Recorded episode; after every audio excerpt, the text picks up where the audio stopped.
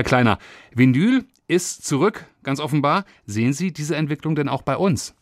Auf jeden Fall. Ähm, Vinyl ist einfach beständig. Vinyl ist ein Kultobjekt. Vinyl hat einfach viel mehr Haptik, viel mehr Wärme, ist aufregender als die kalten Streams, in denen man ein unendliches Musikuniversum hat, aber im Endeffekt sich nicht so richtig entscheiden muss, was möchte ich haben. Man schaut nichts mehr an, man hört nur noch schlechte Qualität, keine Haptik. Von daher ja, Vinyl ist zurück und das soll auch so bleiben.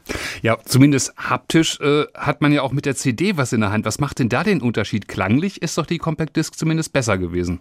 Das stimmt, aber ähm, die CD wirkte immer etwas billig. Sie ging schnell kaputt, wenn sie runtergefallen ist. Sie hatte Risse, sie war abgenutzt schnell. Also von daher, die ähm, CD wurde immer als ein billiges Nebenprodukt der Schallplatte wahrgenommen. Sie war erfolgreich, sie war günstiger, aber niemals gekommen, um zu bleiben. Hm. Stichwort Plattencover, das ist ja auch eine ganz wichtige Sache.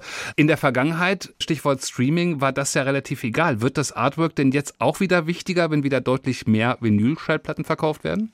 Vinylschallplatten leben auch über ihr Artwork, über das, was man entdecken kann, auch in den Texten, in der Gestaltung von den Booklets und so weiter. Das kann kein Stream, das konnte auch die CD so nicht bieten. Insofern gehört das dazu, weil man auch Platten zum Beispiel, wenn man sie einfach die Plattencover nur schön findet, an die Wand hängen kann als Bilder. Das hat man früher schon gemacht, aber das bietet heute zum Beispiel so ein äh, Kaufhaus wie Urban Outfitters an. Bilderrahmen für die Platten, die tolle Cover haben, man hängt sie an die Wand und so sind Platten auch Kunst.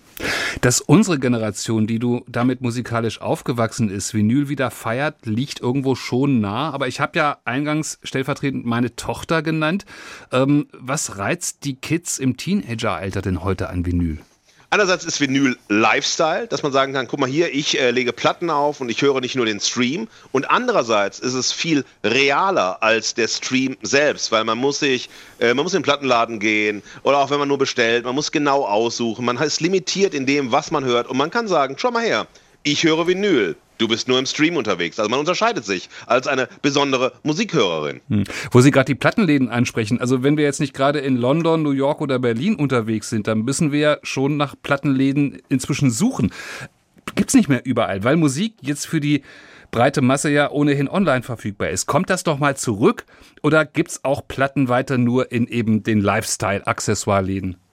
Na, Plattenläden sind vor allem ein urbanes Phänomen. Das heißt, in Städten wird es Plattenläden immer weiter geben. Es gab sie auch, es gibt viel weniger als vorher. Aber dieses Erlebnis, in einen Plattenladen einzudringen, fast wie so bei Nick Hornby in High Fidelity, es sitzen kuriose Leute da und man äh, spricht über den ganzen Tag über Musik. Das haben wir immer noch. Aber es wird weniger sein. Und insofern wird der Plattenladen als Ort der Begegnung, des Austausches stehen bleiben. Das kann kein Stream nachbieten. Und das findet man auch nicht beim CD-Kauf. Das bietet nur der Plattenladen selbst an. Vinyl ist zurück, aber sie ist teurer geworden, die Schallplatte. 40 Euro sind eigentlich eher der Regelfall. Wer kann sich das denn noch leisten und warum ist das so teuer?